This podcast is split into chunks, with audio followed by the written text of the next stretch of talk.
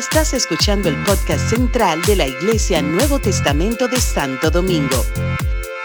Esperamos que este mensaje sea de bendición para tu vida.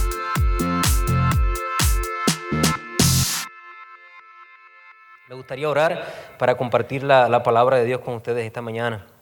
Padre, en el nombre de Jesús te doy gracias, Dios mío. Tú eres un Dios bueno, eres un Dios grande, eres un Dios fiel, eres un Dios justo. Eres un Dios, Señor, que dirige tus hijos, que guías tu pueblo, Señor. Que guías tu pueblo desde, la carretera, Señor. Tú no, no, eres un Dios que dirige tu pueblo desde lo lejos, sino que diriges tu pueblo de cerca, Señor. Eres un Dios personal. Eres un Dios, Señor, que nos ayuda a poder seguir adelante. Y es mi oración, Señor, que a través de tu palabra, Dios, eh, podamos seguir aprendiendo de ti, de cómo poder ser guiados en el poder de tu Espíritu cómo poder hacer, eh, ejercer la influencia que has puesto en nuestra vida para que otras personas puedan alcanzarte, Señor, y puedan conocerte. En el nombre de Jesús te doy gracias, Señor. Amén y amén. Hoy nos levantamos, mi papá y yo, y nos miramos y dijimos con el mensaje de ayer, tenemos que ser más pentecostales tú y yo. Vamos para allá, para Puerto Rico, hablando en lengua, eh, orando por la gente.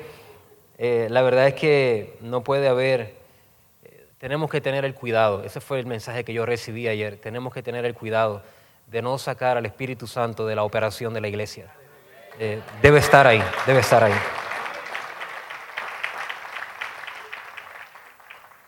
Una de las cosas que, he estado aprendiendo en, este, en estos días es la bendición que tiene la iglesia, la bendición que tenemos nosotros como cristianos de contar con el Dios que tenemos. La Biblia dice, bendito el pueblo cuyo Dios es Jehová realmente somos bendecidos y tenemos una, gran ventaja. La obra de victoria de Jesús en la cruz del Calvario y el derramamiento del Espíritu Santo sobre nosotros nos ha dado una ventaja competitiva en el mundo. Una ventaja competitiva es cuando hay una persona que tiene una característica o una empresa o un país que tiene unas características especiales que lo colocan en una posición superior a los demás, lo colocan en una posición de ventaja en contra de los demás. Y cuando uno es creyente y reconoce la obra del sacrificio de Jesús y es lleno del Espíritu Santo, eso nos da ventaja competitiva. La Biblia dice en el libro de San Juan, capítulo 14, versículo 16, Jesús hablando, dice, yo rogaré al Padre y os dará otro consolador para que esté con vosotros para siempre. Y en el versículo 26, en ese mismo capítulo, Dice, mas el consolador, el Espíritu Santo, a quien el Padre enviará en mi nombre, Él os enseñará todas las cosas y os recordará todo lo que yo os he dicho. Yo creo que una de las, de las ventajas competitivas es poder tener la guianza del Espíritu Santo en nuestra vida. No es lo mismo andar en esta vida siendo guiado por nuestras propias ideas que ser guiados por el Espíritu de Dios. Para poder operar en el poder del Espíritu Santo, debemos aprender lo que Él nos está enseñando. Creo que Jesús dijo, Él les enseñará. Pero para poder vivir en el poder del Espíritu tenemos que aprender lo que Él enseña. Sabe que el aprendizaje no se prueba cuando uno recibe la información. El aprendizaje se prueba cuando uno aplica con éxito la misma. El Espíritu Santo siempre está enseñando enseña nuevas cosas, enseña la voluntad del Padre, enseña el camino que debe de seguir. Pero para poder vivir en ese poder del Espíritu, tenemos que aprender y aplicar con éxito eso que Él está enseñando en nuestra vida. El Espíritu, el Espíritu Santo nos enseñará cada día y yo quiero compartir con ustedes lo que yo he estado aprendiendo en estos días. Como ustedes saben, en septiembre 20 del año pasado, nuestra isla pasó por uno de los momentos eh, más catastrófico en la historia de nuestro país.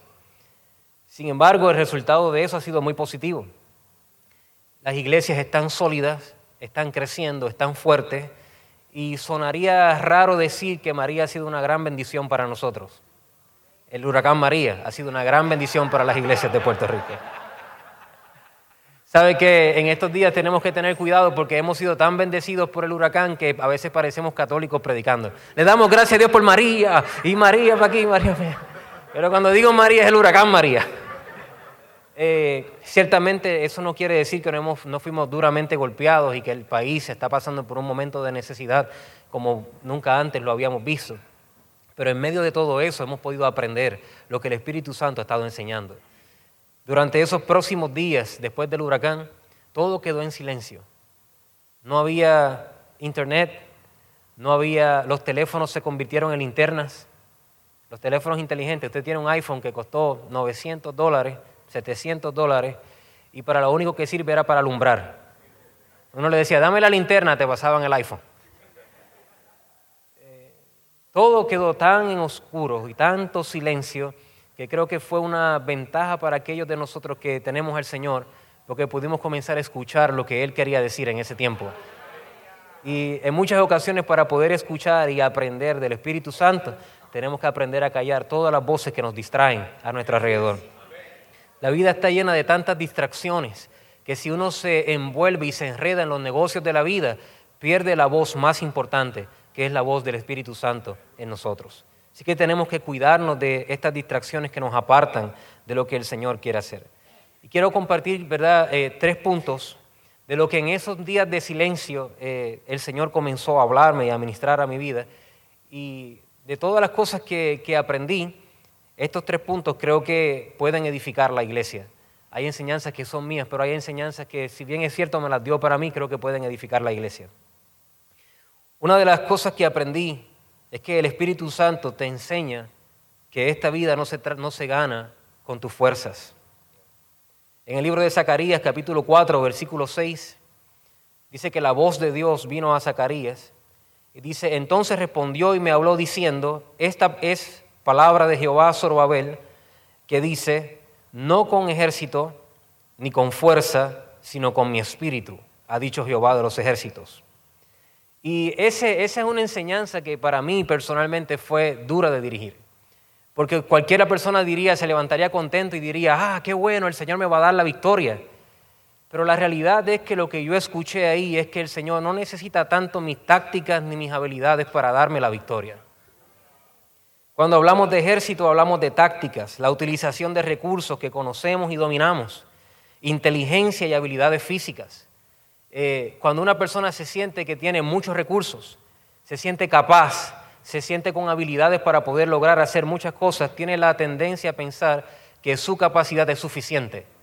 Y cuando estás frente a un reto o a una prueba o a una dificultad y tú crees que la puedes enfrentar con tus habilidades y estás tan confiado en ti que crees que puedes, como decimos allá, comerte el mundo por delante y viene una palabra que dice, no se trata de ti, no tiene que ver nada de tus estrategias, no se trata de tus fuerzas o tus habilidades, se trata de mi espíritu. Eso cambia toda la dinámica. Porque uno no solamente se esfuerza en afilar su hacha y en tratar de estar convencido y mejorar sus habilidades, sino que ahora sabemos que la gran lección del Espíritu Santo es que sin la dependencia de Él, nuestras habilidades no sirven para nada. Es una lección de vida dejar de confiar en nuestras fuerzas y depender de Dios. Es una lección que se repite en nuestras vidas. Dios siempre, en el proceso de Dios con el hombre, siempre incluirá situaciones en las que tus habilidades y tus fortalezas no pueden operar. Es un plan de capacitación que busca despojarte de tu confianza para que pongas tu confianza en Dios. Ese es el plan de Dios. Dios te pone en procesos pues, que buscan que tú pierdas la confianza en tus habilidades para que comiences a confiar más en lo que Él puede hacer a través de ti.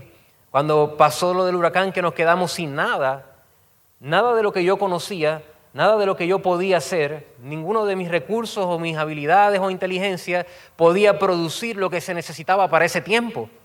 No había nada que hacer. Yo estuve los primeros días mirando un televisor que no prendía. No sé si le ha pasado a ustedes, ¿verdad? Usted se sienta en un lugar a mirar algo que no, no hay nada ahí y usted está básicamente diciendo, ¿qué se supone que yo haga ahora? Todas las habilidades en las que yo confiaba, toda la, la destreza que yo entendía que tenía, ahora me servían para cero, para cero. Y creo que esa fue una gran enseñanza. En nuestra vida Dios siempre nos pondrá en circunstancias donde nuestras habilidades servirán para cero, con el único propósito de que nosotros entendamos que es mejor confiar en Dios que confiar en nosotros. Dios está interesado en que tú no te apoyes en tu opinión, sino que te apoyes en la opinión que Él tiene sobre nuestras vidas. El Espíritu Santo quiere guiarnos a un lugar donde los recursos son ilimitados. Pero aquellos que llegamos, como cuando uno va a hacer compra al supermercado, y hágase la ilustración que usted va a pasar por el lugar donde está Dios y su Espíritu para proveerte de recursos. Pero aquel que llega a ese lugar con el carro lleno de sí mismo, no tiene espacio para recibir lo que Dios tiene para él. Y puede ser que usted llene su carro de cosas buenas, pero Dios tiene cosas mejores para nosotros. Claramente cuando lo único que uno conoce es lo bueno, en la mente de uno no existe la oportunidad para algo mejor. Hace, hace un tiempo vi un video en, en Facebook que no sé si es la mejor ilustración, pero a mí me gusta mucho. Y era de un niño con su padre, y este niño nunca había probado soda. La mamá no lo dejaba. Pero el papá, eh, como medio escondido de la mamá, tenía la, soda favorita de él y estaba eh, pronto a darle a ese niño ese, eh, un poco de, soda para que lo probara. Y el niño le decía, no, papi, no, ¿sabe? Él, él pensaba que eso era malo, que sabía grave, que, que, no. Y le decía, no, papi, no. Y el papá, dale, un poquito, prueba un poquito. Así que el niño, obedeciendo al papá, probó esa soda y el papá le decía, ya, devuélveme la botella. Y le decía. Y cuando uno no, conoce lo mejor, eh, lo bueno puede ser un gran impedimento. Uno, se llena, uno se llena su carro de cosas buenas. Amén. Uno se llena su carro de cosas buenas que uno produce y pierde las que Dios produce que son mucho, mucho mejor, mucho mejor. Número dos, otra de las cosas que aprendí durante este tiempo del Espíritu Santo es que el Espíritu Santo te enseñará a sincronizar con Dios. Dice la Biblia en el libro de Romanos capítulo 8, versículo 14, que todos los que son guiados por el Espíritu de Dios, estos son los hijos de Dios. Los que son guiados por el Espíritu de Dios, estos son los hijos de Dios. Y ser guiado es igual a ser dirigido o ser alineado o ser encarrilado. Sincronizar es hacer que coincidas en el, en el tiempo dos o más movimientos o fenómenos. Y eso es bien importante porque sincronizar tiene que ver con el tiempo y tiene que ver con el ritmo. Tiempo y ritmo son bien importantes. El Espíritu Santo te ayuda a alinearte con el ritmo de Dios, porque Dios tiene un ritmo. Te dirige a su plan y te sincroniza con el reloj suyo. Hay un reloj nuestro y hay un reloj de Dios. Y en muchas ocasiones en nuestra vida nos sentimos fuera, sentimos que no estamos alcanzando lo mejor que Dios tiene para nosotros. Y en muchas ocasiones nos sentimos que estamos fallando, que hay áreas de nuestra vida que están mal. Y es que en ocasiones estamos fuera de ritmo. Estamos fuera de ritmo. Y, lo, lo puedo compartir porque he estado ahí. Sé lo que es estar haciendo cosas buenas. Sé lo que es estar tomando las decisiones correctas fuera de tiempo. Esto no se trata solamente de tomar la decisión correcta. Se trata de estar en el ritmo correcto, en el ritmo de Dios, sincronizado con la voluntad de Dios. Porque la mejor de las decisiones fuera de la voluntad de Dios pierde la eficacia, pierde el poder. Porque no se trata nuevamente de tu habilidad para tomar decisiones. Se trata de que tus decisiones puedan estar sincronizadas a la voluntad de Dios. Entonces es poderoso. Pero es poderoso por Él, no por nosotros. Eso es bien importante. Para todo en la vida hay un tiempo perfecto. Hay una temporada diseñada por Dios para cada asunto importante de nuestra vida. Y debemos velar que nuestra impaciencia no lo arruine. Y esa ha sido una gran escuela en la cual yo he estado en estos días. Porque por naturaleza soy impaciente. Y ser impaciente significa que no puede esperar. Y yo he descubierto que a veces uno no puede esperar porque uno cree que sabe y que tiene los recursos para poder adelantar. Y es posible que tengan los recursos para poder adelantar. Y es posible que tengan la mejor respuesta para poder adelantar. Pero fuera del tiempo de Dios no tienes nada. El tiempo de Dios es importante. El ritmo de Dios es importante. Hay cosas que Dios hace que nosotros ignoramos y que cuando actuamos en esa ignorancia, aunque sean las decisiones correctas, al ignorar lo que Dios está haciendo, perdemos lo más importante. Dice la Biblia en el libro de Eclesiastés, capítulo 11, versículo 5. Como tú no sabes cuál es el camino del viento y como crecen los huesos en el vientre de la mujer encinta, así ignoran la obra de Dios, el cual hace todas las cosas. Hay cosas que Dios está haciendo en nuestra vida que todavía nosotros ignoramos.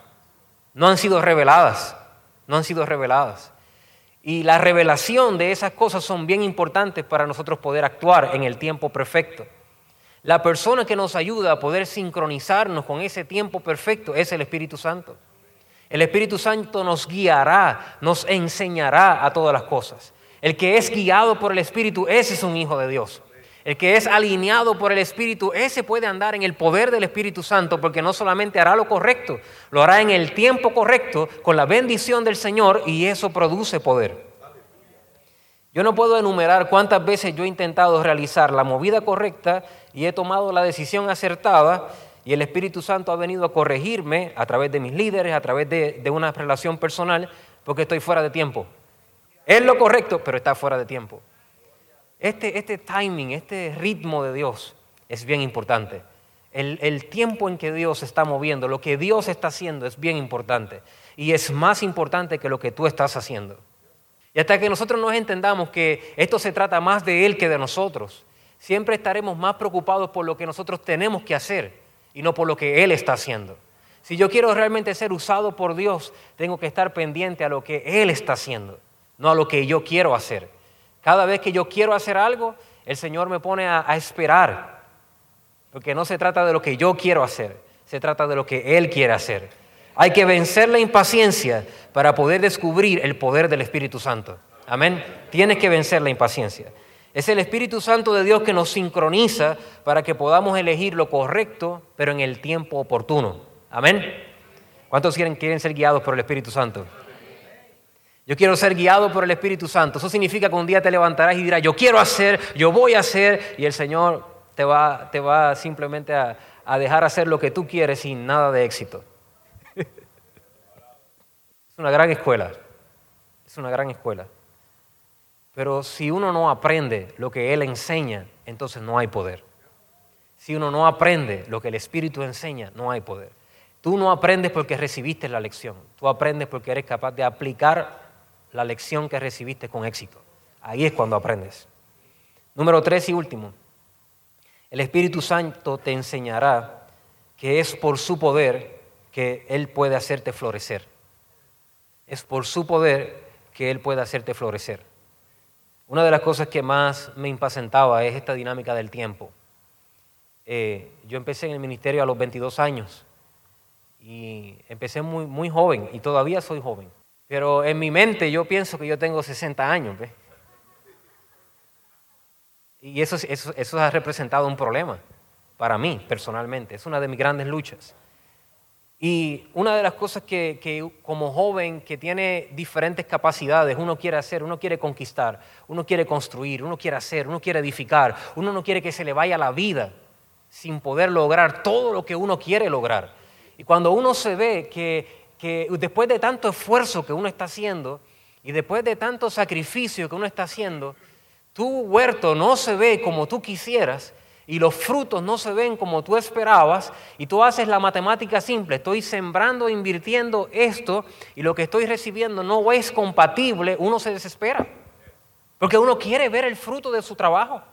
Y en este tiempo, una de las enseñanzas que he recibido del Espíritu Santo es que uno no florece solamente por nuestro esfuerzo, uno florece porque Él nos hace florecer. Él nos hace florecer. Claro está, Él utiliza nuestro esfuerzo porque Dios no hace florecer a vagos.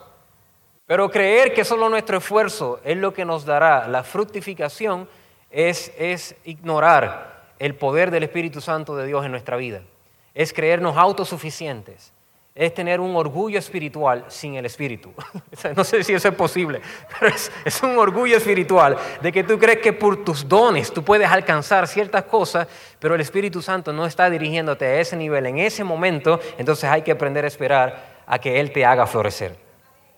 El ser humano se preocupa y se esfuerza por crecer, se preocupa porque sus proyectos y empresas se desarrollen y crezcan. Y en ocasiones la frustración nos visita porque a pesar de hacer nuestro mejor esfuerzo, no vemos los resultados que esperamos.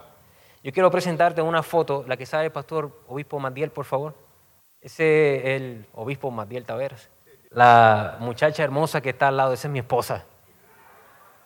Y lo que está en el medio es una orquídea.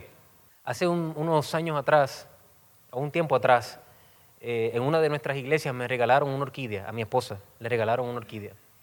Y para serle bien honesto, yo no soy una persona de flores. Yo eh, apenas estoy eh, empezando a aprender cómo sembrar recado con Pastor Leo, ¿sabes? Estoy, estoy en, esos pininos.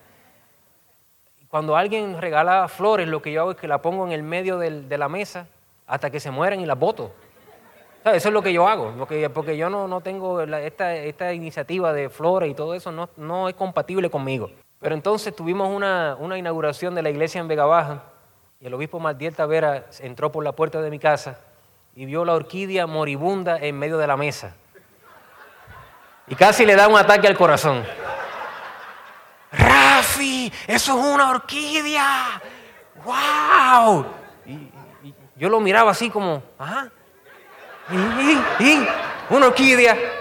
Creo, creo que Belva tiene esa pasión también por las orquídeas, ¿verdad, pastora? Una orquídea. Me dice, la, la estás maltratando. Me dijo, esta se va a morir, pero, pero tiene esperanza. Vámonos, vámonos, llévame a una playa. Y me hizo llevarlo a una playa. Y yo caminando detrás de él en la playa y decía, ¿qué haré yo aquí? ¿Qué, Señor, con tantas cosas, ya mismo viene el culto y nosotros aquí caminando, buscando qué. Y, si usted se fija en el medio hay como un coco ahí, ¿verdad? Así que él andaba buscando el coco y cuando él vio ese coco en el suelo, fue como una experiencia especial para él, ¿verdad? Él dice, esto es lo que yo andaba buscando. Yo dije, yo salí de mi casa a caminar por toda la playa para ese pedazo de coco. Y fue allá a la casa y Daisy estaba bien animada con la idea, ¿verdad? Y yo estaba allí también, yo tiré la foto. ¿eh? Eh, y él me dice, la amarró, le hizo su arreglo, ¿verdad? Y, luego me dice, esta flor se va a morir, porque tú no la cuidaste bien, esta, se va a morir, ya no, no hay, esta no se salva. Pero si tú la abonas y si tú, ¿verdad? La cuidas, le echas agua y todo lo demás, eh, ella se va a poner bien. Y entonces, ¿qué ocurrió? Que yo hice todo lo contrario. Nunca la aboné. Nunca le eché agua. Nunca. De hecho, yo pasaba por allí, ni me, ni me importaba la orquídea. Estaba ahí el coco. Y, y después vino septiembre 20. Pasó un huracán categoría 5 por nuestro país. Y usted se imaginará si el aspecto de la orquídea era malo antes cómo se veía la orquídea después del huracán. No había flores y era como un palito así, todo, ¿sabes? Era, no era nada. Y lo interesante de esto es que aún así yo no le presté atención a la orquídea, no, no hice nada con ella, no, no la atendí. Y llegaron las reuniones pastorales en enero de este año. Y lo primero que ocurre cuando me encuentro al obispo Matiel Tavera, que usted no sabe que por qué me preguntó. Me dijo, Rafi, ¿y la orquídea? Y yo, ah, la, orquídea. Me dije, Matiel, la verdad es que yo no sé nada de esa orquídea. Me dijo, no he botado el coco porque no he tenido tiempo. Matiel, me quería, yo pienso que él me quería decir tantas cosas, ¿verdad? Pero porque me ama, se la, se la guardó. Me dijo, no, no hay problema. Y en ese tiempo recuerdo que estaba pasando un tiempo difícil en la iglesia eh, de Toalta, una iglesia que, está muy cercana a mi corazón porque he, visto, ¿verdad?, lo que Dios está haciendo en ese lugar. Y después del huracán nosotros perdimos nuestro templo, el techo cayó, colapsó y todo el esfuerzo, hicimos una inauguración, como es el Señor, es que Dios es así, hicimos una inauguración por, en una eh, celebración de aniversario por todo lo alto. Pastor David estuvo allí, Pastor Hermes Espino estuvo allí. Fue una bendición tremenda. Eso fue en agosto y un mes después no teníamos nada. Se había dañado todo, todo se había arruinado. Todo el esfuerzo que habíamos hecho se había, se había arruinado. Eh, el obispo Juan Canales nos prestó sus facilidades para poder reunirnos eh, sin cobrarnos un solo centavo, simplemente dándonos la mano como, como hermanos en la fe que somos y le estamos eternamente agradecidos por esa iniciativa a la Iglesia de Dorado. Pero los cultos nuestros pasaron a las 2 de la tarde y ese no es un horario muy que anima mucho a la gente en mi país. No sé si aquí, pero allá no. Entonces los cultos empezamos a tener 15 personas, eh, gente se fueron para Estados Unidos, eh, el ambiente de, la iglesia era como un funeral, como cuando alguien se muere. Ese era el ambiente que había en la iglesia. Y, yo predicaba como si hubieran tres mil personas. Y hacía mi esfuerzo, creo que hasta hablaba en lenguas también, pastor. Y hice, varias cosas. Hice, lo mejor que pude según mi habilidad, me preparaba el doble, yo decía, este, esto hay que salvarlo de alguna manera. Y yo con mi idea de que, ¿verdad? Una vez más, en la escuela, de que no se trata de nosotros. Y, salía yo de ahí frustradísimo. Dios mío, pero todo lo que yo he predicado aquí, todo lo que yo, yo he visitado a los creyentes, yo, yo he hecho todo, yo, he hecho todo lo que se supone que uno puede hacer para... Y nada ocurre. Yo he, he hecho todo lo que el libro dice, pero no hay forma. Y llego un día a casa, frustrado, un domingo en la tarde, y me estaciono eh, cansado y, diciéndole al Señor, Señor, esta es tu iglesia. Para empezar, esto no me lo inventé yo. Esto fue idea tuya. Y tú fuiste el que me llamaste. Esto tampoco me lo inventé yo. Yo tenía otros planes. Y tú sabes, esa pelea que uno tiene y que uno hace la, la, oración poderosa del líder, del liderazgo. ¿Usted sabe cuál es esa oración poderosa del liderazgo? Señor, por favor, ayúdame. Yo no sé qué hacer. Necesito ayuda, por favor. Esa es la oración poderosa del liderazgo. Y, y de momento me bajo de mi carro y miro así hacia la, hacia la palma y digo, adiós, ¿qué pasó ahí? ¿Puede poner la, otra foto, hermano? Nunca la aboné, nunca le eché agua. Su, su entorno y su alrededor no eran los más eh, favorables, pero Dios la hizo florecer. Dios la hizo florecer.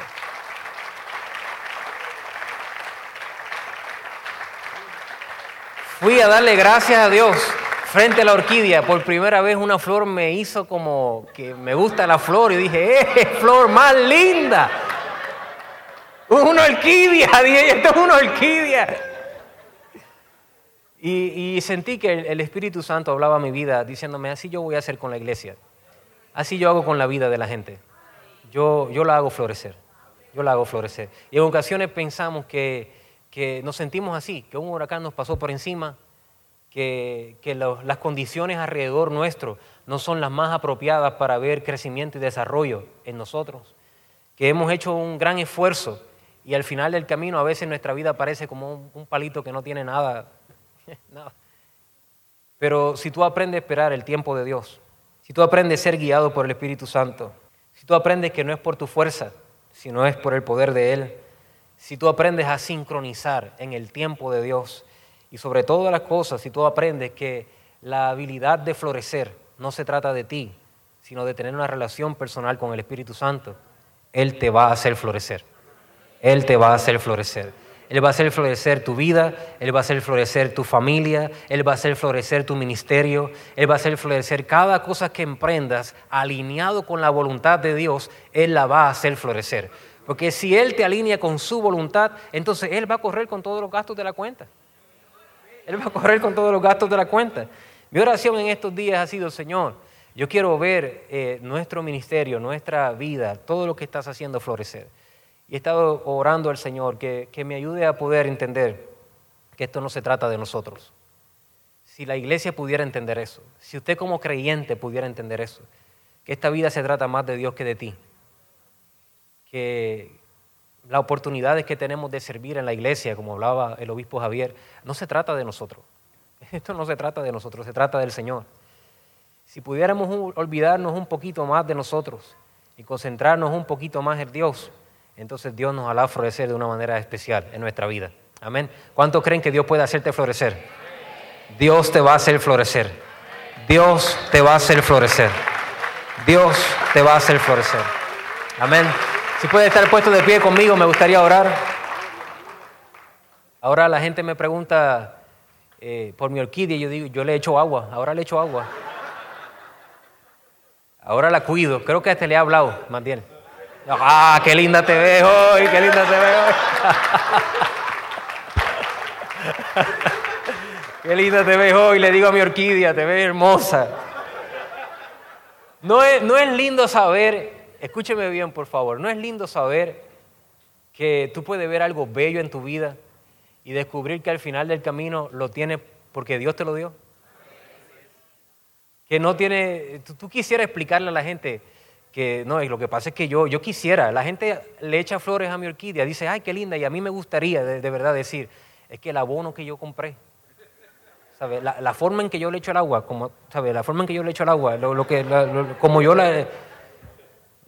No, tuvo, no tuvo que ver nada conmigo, completamente una obra de Dios. Así, así será tu vida. Acuérdate de eso, para el día que la gente venga a decirte, oye, qué bien, qué cosa, tú recuerdes que no tuvo que ver nada contigo. Eh, Dios te hizo florecer. Dios te hizo florecer. Padre, te damos gracias, Dios, en esta mañana, Dios amado. Oramos que tu bendición, Señor, esté sobre nuestra vida, Padre amado. Ayúdanos a apagar toda distracción para poder escuchar tu espíritu cuando hable, Dios eterno. Sobre todas las cosas, danos la humildad, Señor, y la habilidad para poder aprender y aplicar con éxito lo que Él nos enseña. Señor, ayúdanos en este caminar, Dios amado.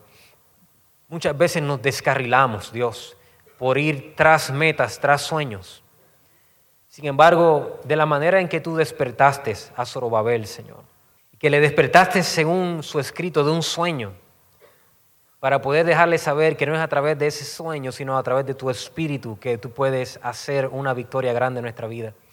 De la misma manera oramos, Señor, que podamos ser guiados, influenciados, alineados, encarrilados. Si hay alguien en este lugar hoy, Señor, que sea descarrilado, Dios, de tu plan, de tu propósito, que no está en el ritmo de tu espíritu, que no está sincronizado con tu plan, Señor. Es mi oración, Señor, que en esta mañana tú puedas a través de tu Espíritu Santo alinearlo con tu perfecta voluntad, Señor.